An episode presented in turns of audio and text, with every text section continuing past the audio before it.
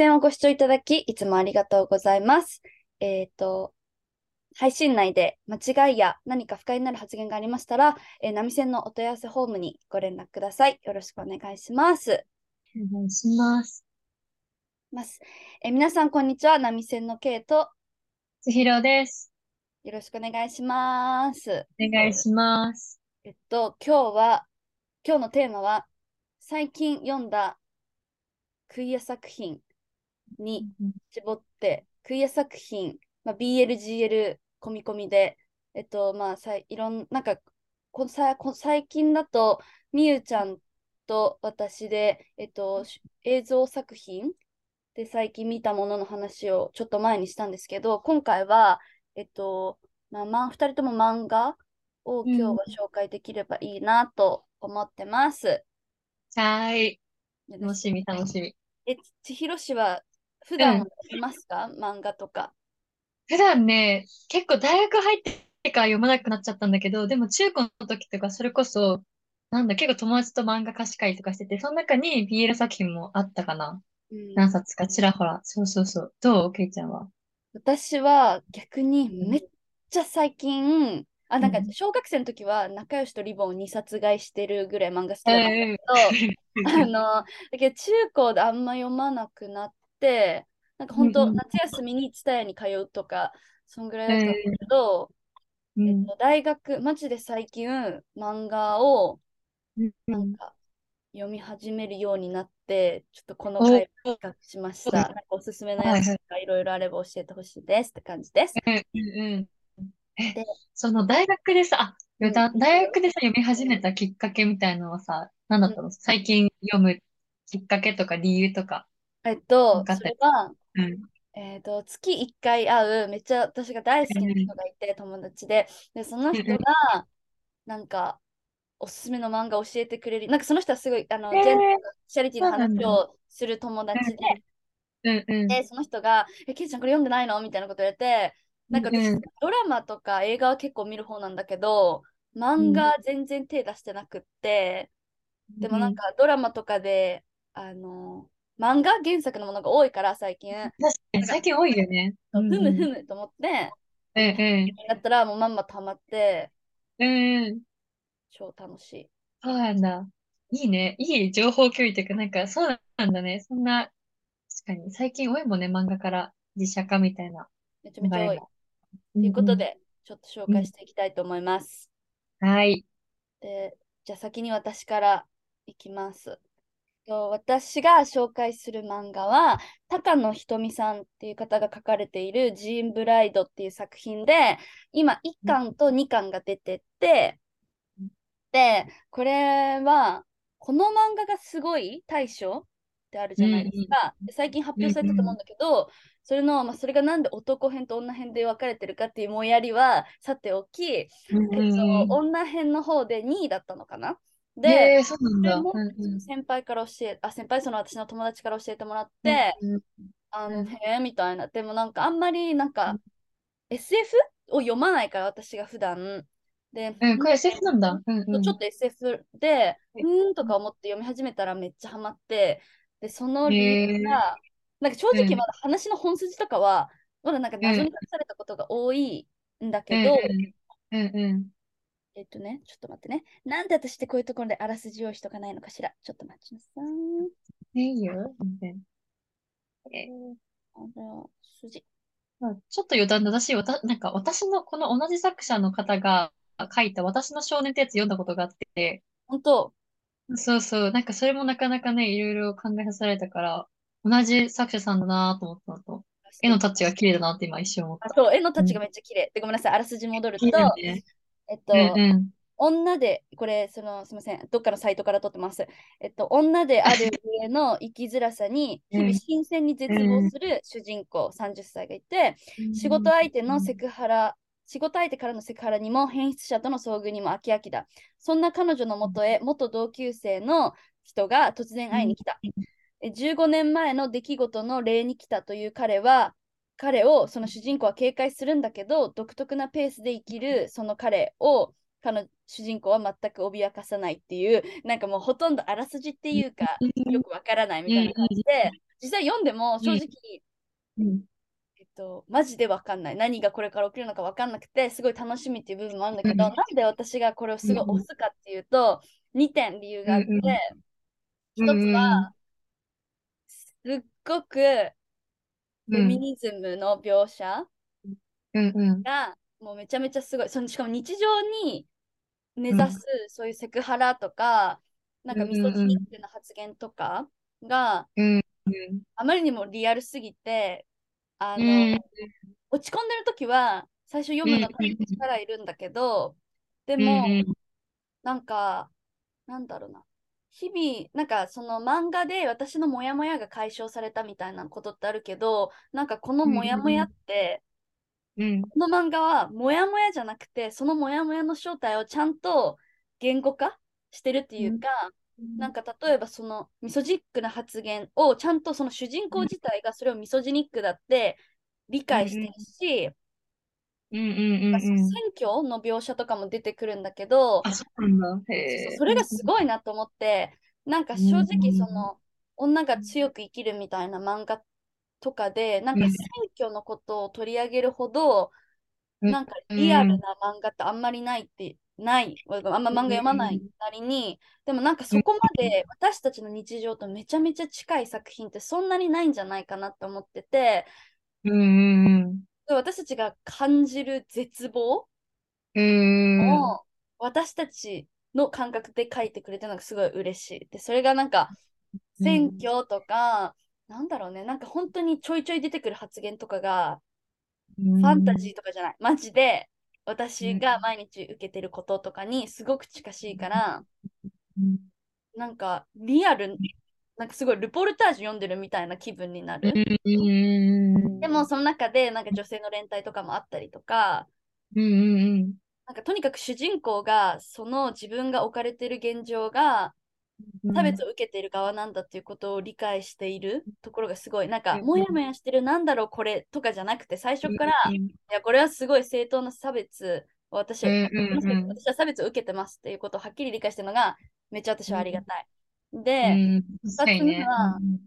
えっと、その高野さん、高野ひとみさんっていう方が、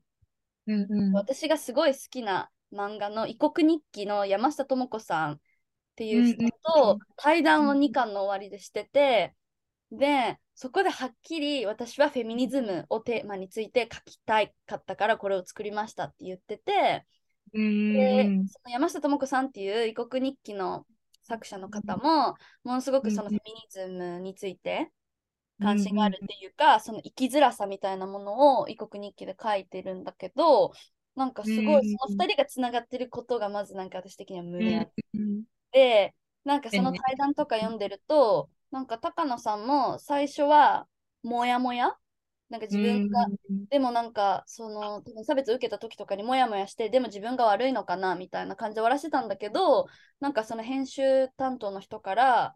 男も女もみんなフェミニストでいなきゃみたいな本本があって、なんかそれを渡されて読んだ時に、なんか、あ、自分が受けてるものってこれなんだみたいな、そこでなんか多分彼女的に言語化された自分のモヤモヤが。で、それをなんかすごい作品に落とし込む。のが、うん。多分本当に簡単なことじゃないし、この国で漫画でそれをやるっていうのが、なんかすごい。で、しかもそのこの漫画が漫画大賞の、この漫画すごいの2位に出てる。なんかその、しかもこれ投票だからやっぱり読者の、うん。なんかすごい元気出た。なんかみんなやっぱこういう漫画を必要としてるし、これを書いてくれる人がいるし、これを読む人がいるし、これをもっと他の人に広め,、広めたいっていう人がいる？なんかその構造がもうなんかすごい、めっちゃええやんみたいに思って、うん正直全然物語まだどうなるかわかんないんだけど、すごい面白いんだけど、もうめっちゃ推したい。これすごい広めたいなと思います。ええなんかそれこそさ、この本読んだ人もさ、なんか、あ、これはセクハラなんだとか、あ、これは、なんていうの、もう、力だとかさ、もう、そういう感覚が、そういう病、なんていうの、そういう感覚を得られる手がかりになるかもしれないね、この本って。本当に本当にそう。なんか一緒にただモヤモヤするだけじゃなくて、なんかこれってあれだなって、ちゃんとあめっちゃマンスプとか、なんかそういう言葉をちゃんとうん使ってくれるのもすごく嬉しいし、うん。この社会間違ってるっていうこの社会がその漫画だけの社会じゃなくて私たちが住んでる社会のことまで言ってくれてるからなんかすごいうん。いいなって思う。あとなんうん。か男性の描き方とかもうん。ASD の傾向があるうん。と男性キャラがなんかバディみたいな感じなんだけど、うん。なんかすごい彼がそのうん主人公が受けてる差別を言語化していくところ、へえ、そうなんだ。なんか完璧に、あ、やっぱりシリが反応しちゃった、ごめん。ああ、全然。なんかその彼女の痛みを理解してるわけじゃないんだけど、うんなんかそこもすごいいいなと思って、なんかそんなすぐ理解できないと思うし、人が受ける差別って自分が当事者じゃなかったら、なんかそういうのもすごい、なんだろうな、なんかその高野さんが簡単に解決させないっていうことを大切にしてるみたいなことを言ってて、なんか実際この社会で差別がそう簡単に解決することなんかないし、なんかすごいそういうなんかすごい意志を感じる漫画で、すごい超おすすめです。えー、え、なんか読んでみたくなって、そういう、そこなんかそういう、なんていうの、その作者さん同士の背景とかも、内容とかもさ、あとなんか自分を投影しててすごくエンパワーメントになるなと思ったりしたかも。うん。なんか少女漫画とか読んでるとさ、なんか結局、受け身とかさ、すごく自動的なシーンたくさんあるけど、この漫画だったらさ、自分が投票行くとかいろんなアクションを起こしてるっていうのがすごいなんか、なんていうの？すごい読んでて、すごい力になるなと思ったし、なんかそれこそ男性像の描き方もさ、なんかそれこそ、なんだろうな、その、100%理解してるわけじゃないけど、理解しようってしてるっていう、その、姿勢みたいなところが、書き方が、すごい、うまいんだね。すごい、なんかね、その山下智子さんっていうあのその対談相手の異国日記っていう作品もすごい良くて、なんかそこにも出てくる男性像は、なんか結構うん放送のうん。中で育ってきて、結構うまくやれてた方の男性が、まあ、なんかあることをきっかけに、うん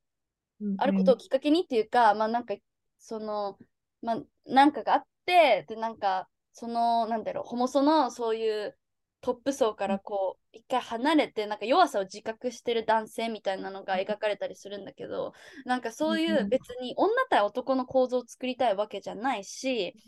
なんかこの社会に対してまず疑問を持って怒ろうよみたいな、それは別に性別も関係ないっていうのが、なんかすごいいいなって、なんかすごい、えこれだよねって言いたいのと、別になんかそこ、新しいなんか対立を作りたいわけじゃ決してないんだっていう、けど確かに私たちは怒ってるみたいな。うん、確かにね、なんか、なかなかさ、フェミニズムとかいう言葉をさ、Google で書ける、例えば Google で書けるとさ、男性嫌悪とかさ、どうしてもなんか対の構造になっちゃうのってあるよね。うんなんかそれを思うからこそ、この漫画がその男性の描き方、なんかすごい素敵な男性の描き方をしてるから、それってなかなかいいなと思うし、今までの漫画では見られなかった感じで、見られなかった、なんだろう、描写？かなと思った。うんすごい2つ、そのさ異国日記と、うん。えっとうんうんジンブライトがめちゃめちゃいいので、読んでみてほしいなと。えー、なんで、え、ジメ本当に絵柄がすごい素敵。めちゃめちゃ。そう、普通そうに絵を見てるだけでも超楽しいとか思って、で、本当だフェミニズムだし、なんか SF だし、もうなんかすごい、うんお得、え楽しい。いいね。ちょっと SF な感じもさ、近未来的がしてさ、なんか、うん、えー、いや、これは読みます。お願いします。ありがとう。いいおすすめを。千尋氏、じゃあ、千尋氏は何読んでますか？あ、私はですね、あの、全然これはたくさん読めたわけではないんですけど、メタモルフォーゼのはい縁側っていう本を一冊、一巻だけ、あの、立ち読みしまして、これは、そういえばなんか、あの、最近調べたらと、6月の17日に映画館で上映するらしくて、それもあってなんかいろんなところに置いてあるのかな？あ、それはもう映画化して、もう多分それ去年の話だと思う。そう。映画も良かったというふうにお聞きしております。映画も良かったそうで、ご情報でごめんなさい。そう。で、なんかこれの、この本の内容が、その、なんだっけ、そのボーイズラブ漫画を通じて、その女子高生とある老夫婦の方が、すごい交流を持ってつながるっていう、あの、人間ドラマかな。なんだけど、なんか登場人物がまず女子高生で、その、ある本屋さんでバイトしてるんだけど、そこになんか夫に先立たれた、あの、一人できっそりと暮らしてる老夫婦の方がふらっと訪れて、で、その老夫婦の、あの、あろうじの、えっと、ゆきさんだったかな？ゆきさんが、そのすごい表紙が綺麗な本を見かけて、それを手に取って、で、読んでみると、あらら、実は男の子同士がチューをしちゃった、なって、ゆっくさんがすごいびっくりして、で、なんかその、なんだっけ、その本のことを頭にやりながら、その、フラット、その女子高生のフララさんと、が働いてる本屋さんに行って、二人が意気投合するみたいな、ちょっとややこしくなっちゃったんだけど、なんかそういう話で、個人的にすごい面白いなって思ったのは、なんか、なんだろうな。なんか、それこそ年齢とか立場とか超えた二人が BL っていうその共通の、共通項でなんか話盛り上がっているのがすごい素敵だなっていうふうに思ったかな。うん、確かに。私も、私実はメタモルフォーゼの縁側5巻まで持っていて、うん、読んで、ちょっと先輩や。うん。すごい好きなんだけど、なんかそれめっちゃわかるなと思って、なんか私たちって結構、なんだろう、なんかその結婚制度とか、まあなんかそういう制度によって、なんかこう生まれるべき関係性みたいなのってある程度社会からこう決められてるような気がしていて、なんか友達は同い年とか結婚する相手も近しい、なんか年齢が近しい人みたいな、なんとなくのそういうなんか共通理解みたいなのがこの世界にあって、でもそれって別に誰にも決められたはずじゃないのに、なんかこう、なんとなくそういうのが決まってるけど、なんかその、そういう、なんだろう、その、もともとあるべきとされる関係性を崩す、その老人、老人っていうか、そのゆきさんとうららさんの関係性、すごい、私は、あの、なんかそういうなんか既存の構造を崩すっていう意味で私はめちゃめちゃいいと思ったしなんかでもなんかその関係性が簡単に作れるわけではなくて、っていうのすごいなんかあの漫画読んでて思って、なんかあのそのゆきさん、ご老人のゆきさんがいつもうららさんのことをうららさんってさん付けして呼ぶところが私はいつもなんか、わおと思って、なんか関係性って、まあ、どんな関係性もそうだけど、本当に互いの努力と互いのリスペクトで成り立つものだよなってすごい思って、なんか年齢がどれだけになるようが、ゆきさん、うららさんのことさん付けするし、なんかすごい、まあなんか BL がね、なんか、あのすごい歌い文句として、なんか BL っていう言葉がすごい、あの、メダマフォーゼネが出てくるけど、なんか実はそうじゃなくって、そういう既存の関係性みたいなものを問うみたいな。まあ、そんななんか、もっとあのそんな真剣な問題について語るみたいな漫画じゃないけど、なんか私はそういうふうに読んで、すごい好きだった。うん。いや、確かにそうだね。なんか BL、確かに BL 漫画ってことがめちゃめちゃ、なんだろうな、すごいバーンって広告とか、ポップアップとかも出されてるけど、でもなんかそれよりもっと、なんだろうな、手前のその人と人のつながりみたいなところがめちゃめちゃ書かれてるなと私も思ったかもしれない。あとは、なんだろうな、なんかそもそもその BL 漫画とか、もういろんな漫画も、その、誰でも読んでいい作品だからこそ、なんかそれこそ、なんだろうな、いろんな人が、その、いろんな作品を楽しんでるっていうこと、描写があるってことだけでも、でも意味があるのかなとか思ったりもするかもしれない。うん。それは、具体的に言うと、どういうこと？あ、な、なんだろうな。例えば、そうだな。なんか、それこそ、BL 漫画と、個人的には BL 漫画と、を、そもそも、そうだな。手に取る人って、やっぱり若い女性の人が、まあ事実多い中で、その、なんだろう。その BL 漫画を、その、ゆきさんが手に取るで読んでみるっていう描写があるっていうことだけでもなんか、すごく意味があるのかなと思う、個人的には思ったりして、うん。そうそう、なんか、それこそでも、たす、まあ、そうね。今までそういう描写がある漫画が少なかったからこそ、その、描くことに意味があるのかなと思ったりするのと、あとは、ちょっと今の話でなんか、うまく説明できなかったんだけど、あともう一点面白いなって思ったのが、なんかね、この個人的な意見で少女漫画じゃなくて BL なのが、すごいか、おも、面白いなと思って、なんか、その理由がね、その、前の、なんだっけな、BL、GL 会で言ったかもしれないんだけど、なんか少女漫画だと自分と相手のなんか関係性をすごく、例えば外の社会からなんか求められる気がして、例えば、すごい具体例で言うと、私が中高の時に黒崎くんっていう、黒崎くんのほやらほやら、なんだっけ、忘れちゃった。なんか少女漫画がすごい流行ってて、それを貸したりした時に友達と、なんかじゃあ、千尋ちゃんはどっちが好き？この、えっ、ー、と、黒崎くんとなんとかくん。なんだっけ。言いなりになんてならないかな。そうだ、言いなりになんてならないだ。どっちが好きとか、た必ずその自分と相手、さあの作品の中の男性との関係性を話すときに、友達と話すときに求められるけど、でもなんか、私も全部一巻しか読んだことないから、あの、先のことは言えないんだけど、少なくともその、なんだろうな、その BL を貸し借りすることによ、貸し借りすると、その作品だけ、その自分と繋がってくるその作品のキャラクターがどう思うかとか、その関係性が素敵、どう素敵かどうかっていうところに話が行くのが、いや、すごくなんかいいなと思うし、読んでるこちらとしても、なんか、外、この関係性求められないから、ある意味気楽なのかなとか思ったりもしたかも。確かにね。確かに、確かにめっちゃそれ思うかも。なんか、でもそれってすごい、なんだろう、女性2人、女性2人？っていうか、その女性の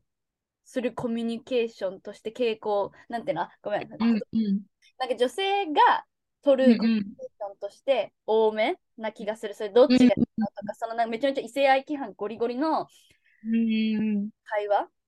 うんうんうん。わかんない。別にこれ、あ、でも、どっちがいい？わからない。これ、性別関係ない。ね。でも、わかるかうんうん。なんか、確かにメタモルフォーゼ、先を、なんかこれあんまネタバレする漫画とかじゃないんだけど、なんか、うん、ラさんとユキさんが、うん、あの、お互いの家のこととか、お互いの生活のことって全然話さないの。で、千尋ちゃんがみたいに、その BL、2人が読んでる BL 漫画のまるまるくんの行動がちょっとダメよね、あれは、みたいな感じで言ったりとか、なんかその、なんだろうな。なんか多分すごいそんな話したいことばっかりじゃないし、なんかま、うん、わかんない。うららさんとゆきさんが本当にそう思ってたかわからないんだけど、なんか2人の心地よいコミュニケーションうん、が見ててすごいこの2人コミュニケーション心地よいなって思うのはなんかまあ BL だからこそありえた？うん。わかんない。って思ったすごいそれ。確かにすごいいいいいね確かに。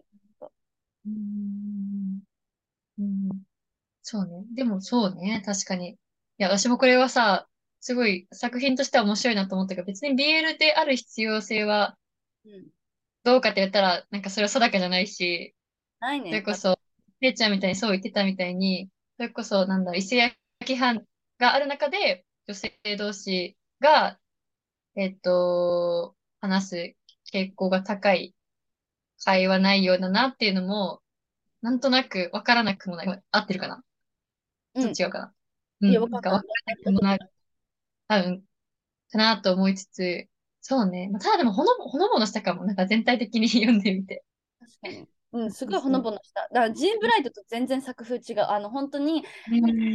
が沈んでて、なんか緩いの読みたいわと思った時に、メタモルフォーゼ読むのめっちゃいい。確かに。なんか、ケイちゃんさ、ちょっと余談なんだけどさ、つくたべ？まあ、あれってもともと漫画だったっけ、確か。あれはウェブ漫画かな、もともと。ウェブ漫画なんだ。食か。べっていうのは作る、作りたい女と食べたい女っていう、えっと、漫画で、今、単行本が3巻まで出てて、で、ウェブでも更新してて、で、これは、えっと、料理を作りたい、たくさん作りたいんだけど、そんなに食べれないっていう野本さんっていう女性と、ままあ、あの、料理もするけど、まあ、めっちゃ食べたいっていう春日さんっていう女性の GL もので、うんうんすごいあの NHK がドラマ化してたりとか、すごい、うんあの今勢いのある漫画で、それもめちゃめちゃいい。それ、あ、それの話もしていい？今日。私、ちこれね、個人的に気になってたから聞きたいかも。あ、それはすごいもう超いいところがあって、まあ、普通に GL っていうあのもの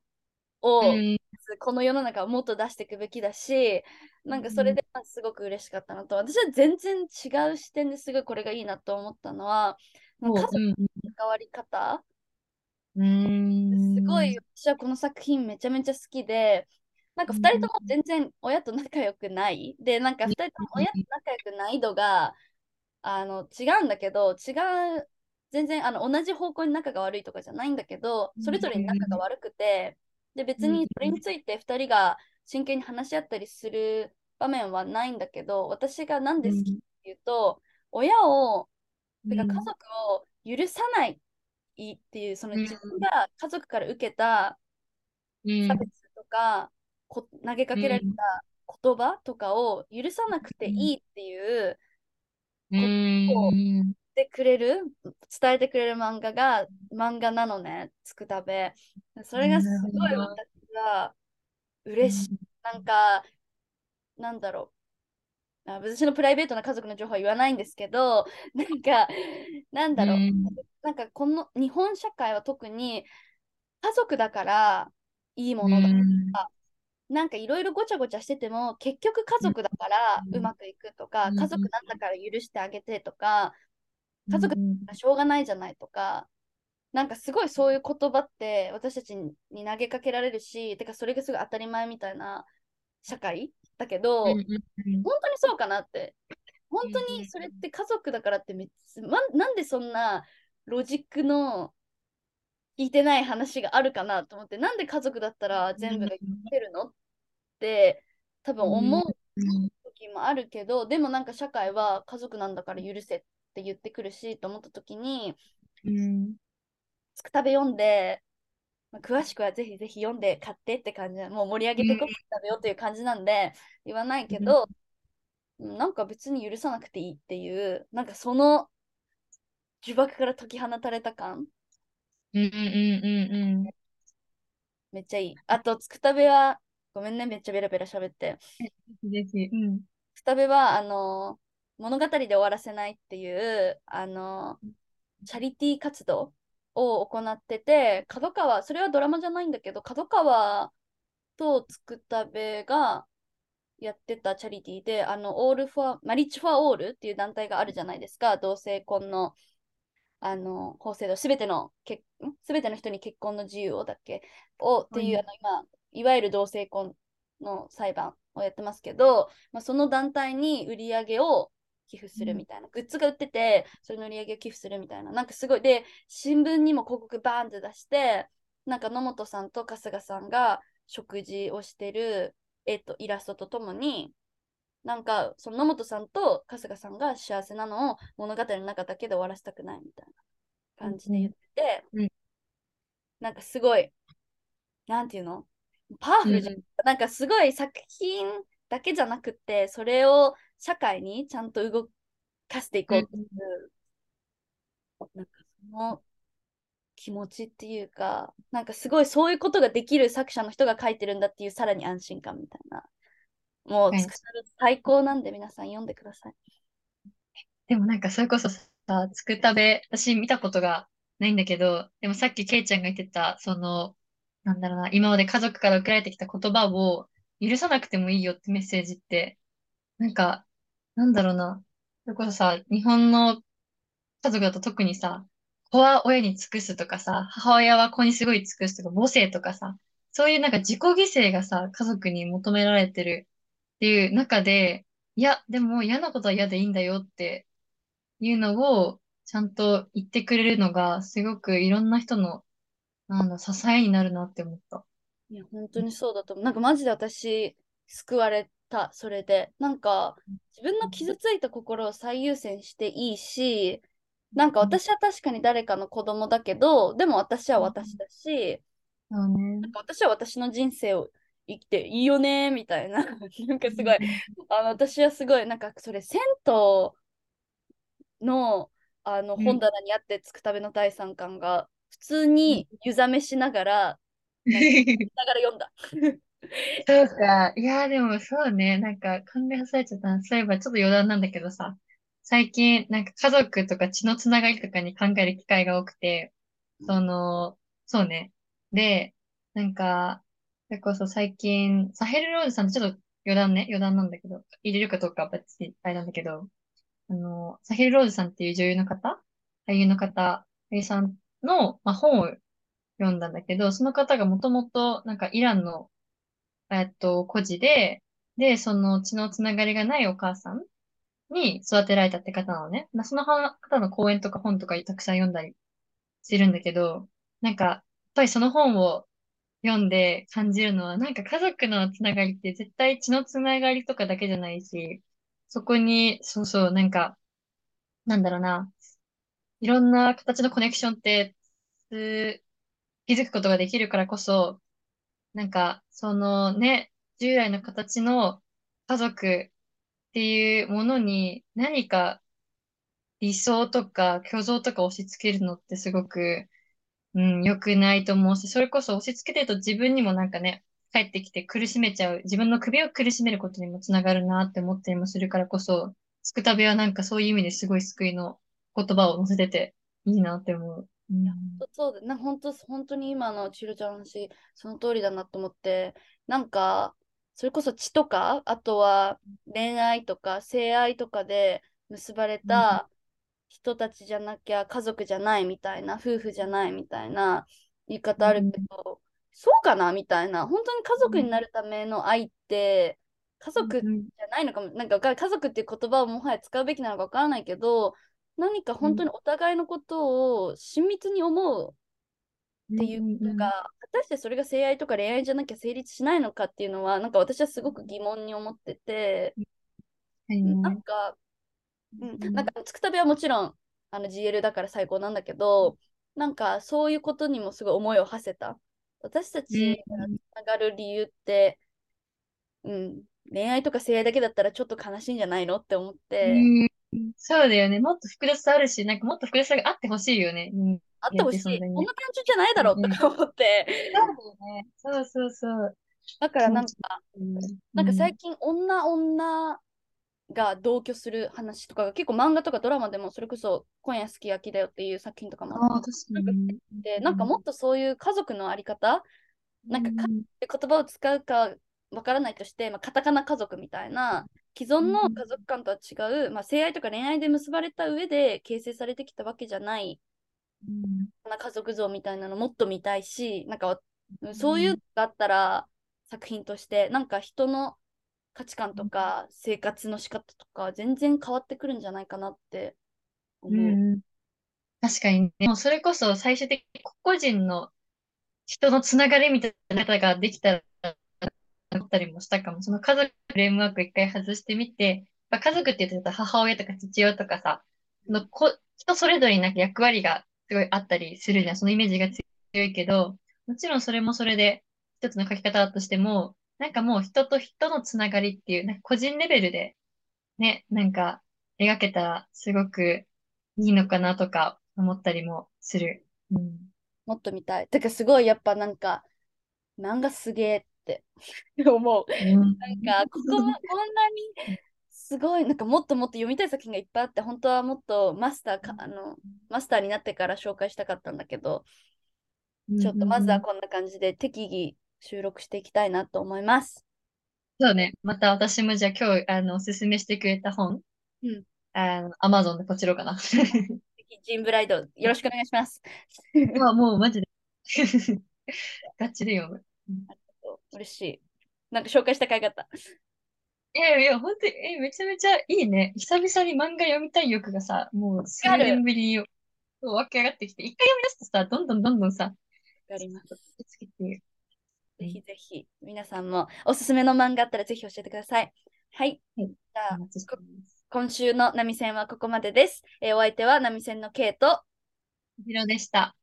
りがとうございました。